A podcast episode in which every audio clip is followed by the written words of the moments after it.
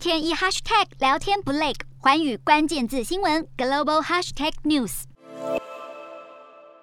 澳洲总理莫里森 Keep Up 二十一号公开点名北京当局，要求调查中国舰艇以镭射光束照射澳洲军机的事件，并且以强硬态度表示，澳洲绝对不会接受这样的胁迫行为。十九号，澳洲国防部指控，日前中国解放军海军一艘导弹驱逐舰，还有一艘两栖船坞运输舰行进澳洲专属经济区时，竟然以镭射光束照向了正飞越澳洲北方海域的澳洲军机。也就是一架 P 八 A 海神式巡逻机，使得飞机可能陷入失控的风险之中，被坎培拉当局视为是重大安全事件，并且怒呛中国的做法不专业、不合理，更没有正当的理由。澳洲媒体跟报道，早从二零一九年起，在南海就多次传出中国的海上民兵船以镭射光照射澳洲飞行员的挑衅举动。而对于这起事件，北京当局按照惯例加以否认。然而，二零一八年，澳洲禁止中国电信设备巨擘华为参与五 G 宽频网络的建设之后，与中国这个最大的贸易伙伴关系就日益紧张。